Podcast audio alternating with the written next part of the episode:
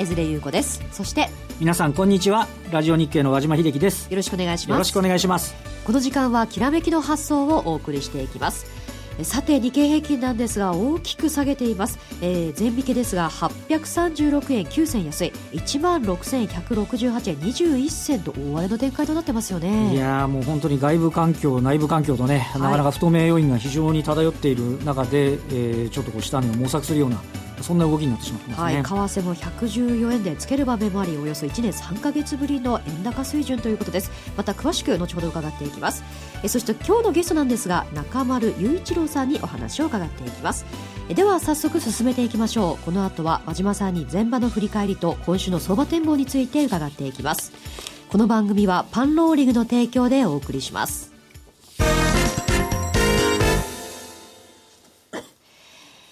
えでは、前場のマーケット、改めて確認していきます。前引けは836円9銭安い、16,168円21銭。えー、安いところでは、前引け間際ですね、11時半に16,159円22銭をつけました。えー、値下がり銘柄数全体の97.3%、1881銘柄が値下がりする展開となりましたね。あの、えっ、ー、と、先月21日が1万6000ギリギリのところだったんですけど、はい、そこまでは行ってないですけどね、あのー、もう肉薄するような局面ぐらいまでまた売り込まれている。で、今、江添さんからありましたけど、為替に関して言うと、えー、マイナス金利を導入する直前、これがあの、114円ちょっとぐらいですかね、5円ちょっとぐらいですかね、っていうところですけど、えー、116円割れたあたりですよね。で、そこのところはもう明確に割り込んできてしまった。はいはい。ということです。で、えっと、今日午前中には、なんとあの、長期国債の金利がゼロ。はい。えー、歴史的な瞬間を見てしまったかなっていう感じもありますけれども、まあそういう状況にあると。で、あのー、まず、えー、外部環境から振り返っていきますと、その欧州市場で、えー、まずギリシャですね、これ ATG っていうのが日本の日経平均みたいなインデックスがあるんですけども、えー、それが1991年25年ぶりの安値になった。はい。えー、で、ナショナル銀行の株価が28%安。はい。で、あの、ドイツ、欧州についても、えー、ドイツのダックスっていうのが6日続落になってるんですけど、これが、あの、ドイツ銀行が、えー、高いリスクの社債クーポン、来年払えない可能性があるんじゃないかっていうような報道が出てくる。えー、ちょっと欧州、大丈夫なのか、えー、ぐらいな感じになって、スペインとかもね、ちょっと厳しいような状況になっていて、今までちょっとアメリカの景況感なんかを気にしてたところが、ちょっと欧州のところも、この不良債権問題とかをちょっと気にしなければいけなくなる。で、アメリカも引き続き、えー、景景気の先行きに対する、まあ、懸念なんかがあると。いうことでありまして、で、えー、結果的にはその、対ユーロ、対ドルで円が買われるというですね、円高の方向に、え進んでしまっているということでありまして、まあ、その外部環境、あとはそのマイナス金利を入れた後の日銀の、このどう評価していいのかまで含めてね、なかなか、あ難しい状況にありますけれども、で、決算発表してきたら、決算発表がいいものがあまり少ないということもありますんでね、はい、えー、そんなこんなで下値をこう模索をしてきているっていうのが、まあ今日、えー、午前の取引だったというところになりますね。はい。為替ですが、昨日は117円台をつけていたのに、ここまで円高が進むというのは、日銀もマイナス金利でね、自国通貨安誘導したかったかと思うんですが、そうですね。もう息切れというか。そうですね。で、しかもその利上げをするかしないかって言っているアメリカの金利も低下してるんですよね。はいはい。なので、えー、素地とするとやはりこう円に流れやすくなってる。アメリカも3月の利上げ動向云々より、マーケットがこんだけ下がってくると、次に QE4 みたいな、そのマーケットのムードが、あの、醸し出されちゃってきている。ということでありまして、あの、ね、黒さん的には、ね、マイナス金利にしたのにっていうことですけど、なんとなく、いつでもそうですけど、安全資産の円というようなこともあって、えー、金利がゼロなのに円が買われるみたいなね、そういう展開に、為替上はなって、さらに加速しているようなイメージもありますよね、今日の午前中見てますとね。はい。まあこれ、まあ33業種すべてが下げているわけですが、特に気になる動きというのはありました？えっとですね、これ世界的にそうなんですけど、あの、金融機関ですね。はい。メガバンクも下がってますね。メガバンクが下がってますし、えっと、しかも、ふ、付随していると野村証券の株価は、はい、証券もですか？あの、今日2013年2月以来の安値っていうことまで、はい、だからもうアベノミクス始まって3か月後ぐらいのところまで戻っちゃったっていうような。えー、昨年来安値更新している銘柄も多いですもんね。多いです。300、今日、昨年来安値は340とか、それぐらい更新してると思いますけども、はい、まあ、その、企業業績が悪化した銘柄もとことん売られますし、大手のところで言うと、えー、そのマイナス金利の影響がちょっと出やすい銀行なんかに関して言えば、はい、えー、来週16日からね、あの、当座預金に一部、えー、マイナス金利が適用されるって話になりますからね、えー、このあたりを警戒するような動き。配当利回りでいうと、もう4%台の銘柄があの銀行でもぞろぞろ出てるんですけど、えー、そちらの方は誰も関心をちょっと持っていただけないというような、そんな感じですかね。はい、まあ、これだけの下げ相場だとね、個別でいい業績出してもね。はい。で、一部の銘柄に関しては、あの、あの昨日高決算出した、あの、一部の銘柄に関しては今日買われてはいるんですけど、はい、散発的なんですよね。はいはい。あの、例えば、あの、建設の一角が増増額したら、えー、その周辺まで広がるかっていうと、その銘柄買われるけど、えー、周辺ダメだし、で、場合によっちゃ、あのー、昨日決算で買われた銘柄が今日早くも反落するなどですね、はいはい、人気がなかなか継続してこないということなんですよね。はい、で、オリエンタルランドはプラスなんですね。ね、今日、あの、オリエンタルランドだけ、あの、3年連続の値上げっていうのを発表して。すごいですよね。強気ですね。もう強気で、しかもマーケットが、あの、お客さんが減るって見てなくて、はい、え値上げした分全部利益になるだろうと思って買う買ってるって話ですから、はい、今日売買代金の上位で見ると、このオリエンタルランドだけがちょっと、えー、就職だったかなということではありますね。うん、あの、火曜というのはね、もともと結構ね、私たちこの番組やってる時荒れてることが多かったじゃないですか、昨年も。とはいえ、でもこんなに荒れるとはって感じなんですが、そうですね、週の後半、これどう見たらいいでしょうか？そうですね。あの、まず、あの、東東京市場は木曜日が休みなんですけど、はい、で、えっ、ー、と、明日の夜に、イエレンさんが議会証言するんですね。はい、で、おそらく今、マーケットの関心事で一番強いのはそこで、あの、あの今まではイレンさんは利利上げするんだ、順調にしていくんだって話だったのが、ここで、えー、今回、前回の FMC の時に記者会見ありませんでしたので、えー、今回その方向感がね、少し変わってるかどうかっていうのが、で、それの結果として為替がどう動くかとか、マーケットが動くかっていうのは、そこが一番、おそらくポイントになってくるのかなと。で、まあ今日はあの、木曜休みなんで、明日が、えっ、ー、と、オプション、あの、週末がオプション S q なんですけど、日本は。売買最終が明日なんですよね。はい、だからやっぱりちょっと火曜日は、あの、余計になんか、今日動きが急になってる可能性も、その分あるかなっていうところもありますので、まあね、なんといっても、これ外部環境次第っていうところがあるので、まあなかなかね、落ち着くとは言い切れないですけど、イエレンさんの議長に、証言にいよいよまた再度注目度が、関心度が高まっているということではないでしょうかね。はい。あと168円ほどで1万6000円も割り込む展開となっているわけですが。はい、もう、あの、為替が終わっちゃってるんで、はい、割り込まないって言えませんし、1万6000円をつけた時より企業業績が一株利益下がってるんですよ、日経平均の。はい。なので、あの、なかなか難しいですが、あの、アベノミクスがスタートして、高値までの反応して1万5000円ぐらいなんですよね。まあ、もし仮に割ったら、次の下値目処っていうのはそういうことになってくるかなということなんですかね。ちょっと覚悟というのは必要のようですね。覚悟はちょっとしておいた方がいいかなと思いますね。はい、わかりました。では、この後はゲストをご紹介していきます。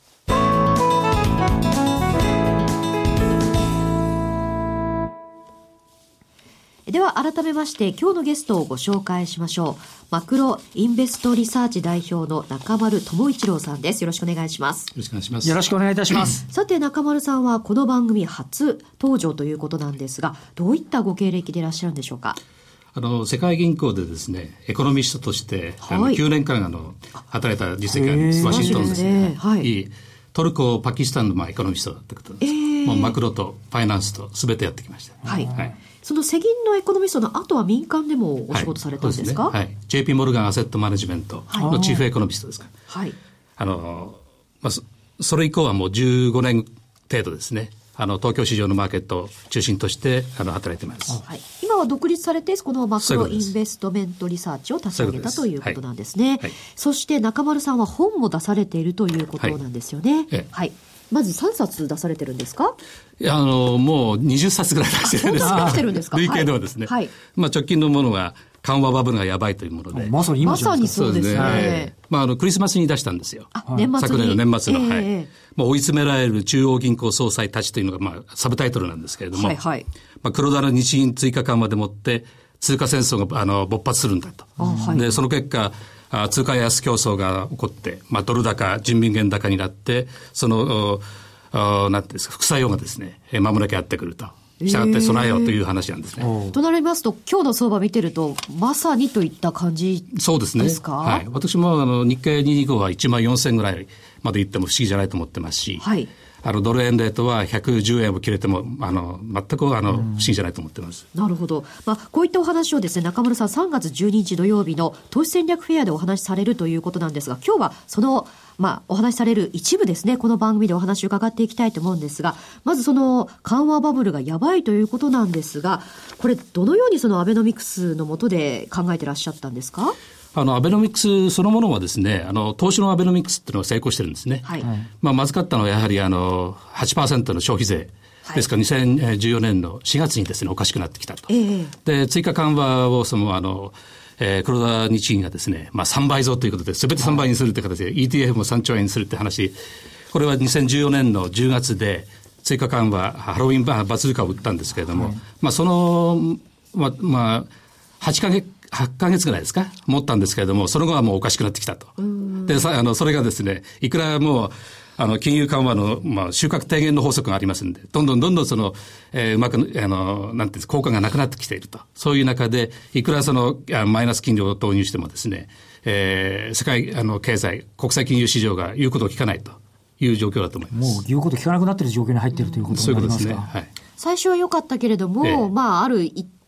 時を境にもう。8%の増税ですね。むしろ逆戻りっていう感じなんでしょうかね。はい、一方で要するに金融緩和をして、はい、他方でもって、あの、緊縮財政をして。ブレーキ踏んでるって話ですね。ブレーキを踏んでるわけですから、まあ、あべこべなんですよね、まさにね。したがって、いつかは、あの、おかしくなるわけですよ。はい、で、金融緩和だけで、その、えー、なんとかその、インフレを、あるいはその、えー、景気回復をとしてもですね、一方でそのブレーキを踏んでるわけですから、はい、無理なんですね。えー、で、その足元がですね、まあ、国際金融市場でもって今見透かされているとい。う状況だと思います。はい、はいそしてこの緩和バブルがやばいということですが、はい、この量的質的金融緩和の補完策なんですが、これ、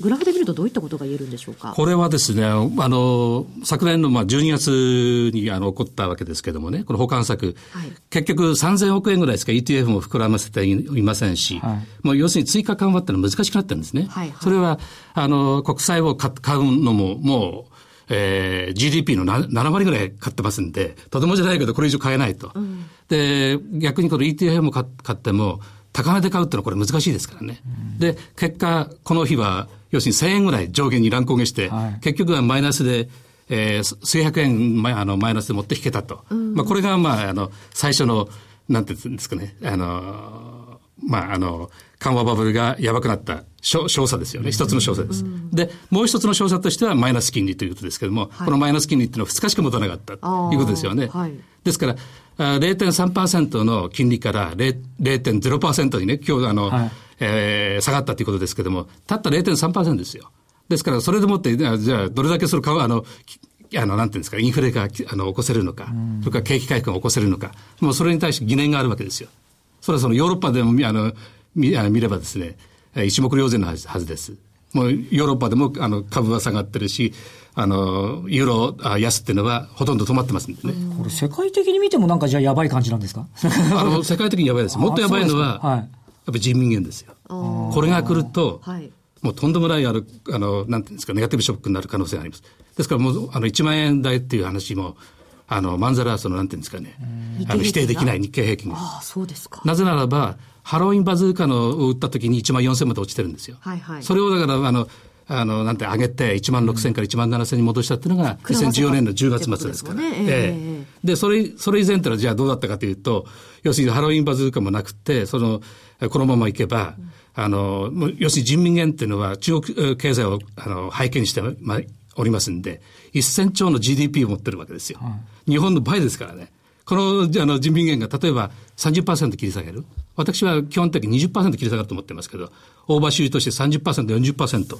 あの、すればですね、これはもう、あの、今の1万4、あの、6000円割れぐらいで、うん、その、なんていうんですかね、あの、悲鳴を上げてるところじゃない騒ぎになる、なると思います。うん、これ、黒田バズーカがなくて、まあ、この、はい、まあ、緩和バブルみたいなもので株価を押し上げなければ、実体経済としては、もう、今も1万4000円ぐらいでもいいという感じなんでしょうか、ね、それはそうではありません。はい、あの、緩和的なあの政策って取らざるを得なかったんでしょうけれども、はい、やっぱり、あの、えー、一番効いたのは、あの、8%の消費税ですので、はいはいはい、8%, 8の消費税があった限りは、あの、まあ、1万4000から1万2000、1万円ということになったんでしょうけれども、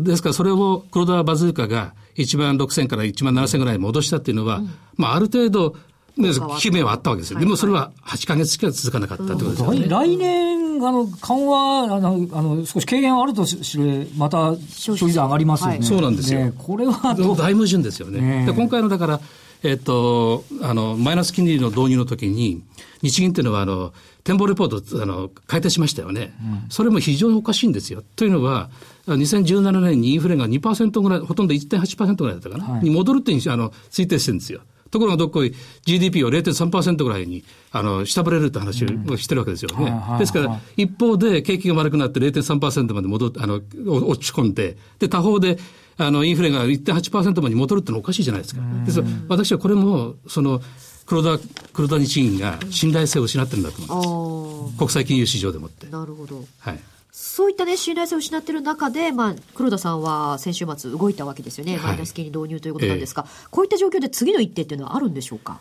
あ次の売って売ってくるんでしょうね。で、売ってくると、またさらにダメになると、私は見てます。というのは、だからクレディビリティがないわけですよ。先ほど言ったように、で、あの2%のインフレなんて、どうだい無理ですよ。で、消費税を今度10%するわけですから、それに2017年の4月に迫ってますんでね、もうすぐですからね。来年ですもんね。えー、来年ですから。で、その、フレームワーク、経済政策のフレームワークがおかし、あの、まあ、まともにならない限りは、まず、まず無理だと思います、私は。これ、足元で、その、日経平均自体は1万6000円割れというのも視野に入ってきたということなんですが、はい、為替自体はですね、はい、今の水準、今日は114円をつけたことで日経平均も押し下げられているわけですが、本来の水準でいうと、これはどのぐらいだったと見てます？あの本来の水準はですね、実はですね、これはソロソロスチャート、はい、あの、基本的に購買力平価率っていうのは私は101円だと今思ってます。で、ソロスショートチャートっていうのは、要するにそのマネタリーベースの比較したものですよね。はい、日米の比較したものです。で、ドル円で見ると、なんと昨年末、2015年末で90円程度なんですよ。はあ、90円。ええ、それが、えー、このまま要するに、あの、はる、あなんて、黒田、あの、黒田金融緩和っていうのは続きますんでね。はいえー、今年の年末になると、ようやく107円に達するってことなんですよね。はい、だから、107円に戻っても全然不思議じゃないんですよ。あじゃあ、まだ今の114円つけたっていうのは、いい方なんですか、いい方ですよ、え厳しいですね。ええ、で基本的にその為替っていうのは10円程度っていうのは、ボラティリティが年間ありますんで、はい、だ20円下がる、ですから125円から20円下がって、105円になっても全く不思議ないんですよ。金利最低から言ったら少しなんかね、アメリカは金利ついてて日本がゼロじゃ、なんか言っても良さそうですけど、そうではなないんですね。金利最低だけじゃなくて、やっぱりほら、経常収支黒字も日本非常に低くなってますからね。そうですね。あの GDP の3%ぐらいまで原油価格が低下しちゃって、そうなんです確かにそうですよね。で、先ほど言ったように、購買力平価ってのは102円ですから。はい。101円から、101円、102円ぐらいそこのだけ、最低だけではなくて、そこのいろんなところがあるということなわけですね。ファンダメンタル、長期的な均衡に戻っていっちゃうということなんで、全く不思議じゃないんですよね。あのこういった状況の中で、まあ、各国通貨戦争ということですが、まあ、通貨安戦争ということですよね。そうですね。はい。はい、それをだから、むしろその日銀が、ハロウィンバズーカから、どんどんその、なんて、率先してリーダー、リードしてきたっていう形ですよね。はい、で、それをその、緩和するために、その、あの、中国っていうのは、金融緩和、金利を引き下げたり、それから準備、あの、準準備預金、えー、ですよ。リザーブマネーをその、えー、減らしたりして、金融緩和をしてきたんですけれども、それがそのバブルになって、その膨らがって、昨年の8月に破裂してしまったと。いうことですから、まさにその、えー、緩和バブルがやばいのを、まさに日銀が率先して、その、あの、なんていうんですかね、膨らませているっていうか、危険にそのさらし、さらさ、あのさらしているという、その、あの、問題があるんですね。ですから、国際的なその、なんていうんですか、あの、ポリシーのそのコーディネーション、はい、政策のその協調がない限り私は難しいと思います。それも金融だけじゃ無理です。はい、財政も含,、ねえー、含めてやらないと。やらないといけないということなんですよね。はいこれ、まあ、緩和バブルがやばいというタイトルで書かれてるんですが、はい、実際この緩和バブルというのは、これ、もう弾けてる？弾けてるんだけども、そのまだ途中ですよ。弾け始めてる。弾け始めてるっていうことは。これ、あの、本の結論的に言うと、日本の将来はどうなっちゃうんですかね。日本の将来ですから、もう日本は長,、長期停滞ですよ、このままだと。いや、私はですから、あの、消費税を5%、まず5%にあの戻せと。むしろ4%ぐらいに、あの、引き下げた、引き下げるべきだと。拡大させない、はい、経済を活性化しないとダメだったんですよね。そうですね。はい。まあ、クルグマンも言ってるんですけどね、はい、5%まで戻せっていうのを言ってるんですけども、そのシナリオっていうのは、この、緩和バブルのやばいの本で書いてます。うんこれ、あの、とはいえでももう、ね、あの、消費税というのは追加的に今後 また上がるという前提で、まあ、ベストでも最、よくてもと今次を止めるというレベルですね。まあ、衆院選ダブル選挙になると、時に何、何をなんかものにしてやるかどうかっていうのはね、そのあたりをスキップさせるっていう。ね、感感触っていうのはあるみたいですけどね。はい、もう10%のもうあの8%にあの引き下げるっていうあの軽減税率の話はね話題はになってますけれどそ、ね,、れ以上はおそらくしないんじゃないでしょうかね、うん、あのこういった状況の中で投資家というのはどのような戦略を練っていけばいいんでしょうか、はい、まあ、基本的にはディフェンシブだと思いますよね。はい、ディフェンシブ。いやあの昨日のあのアメリカンフットボールね、あの、ディフェンシブなその戦略でもって、あの、ブロンクスが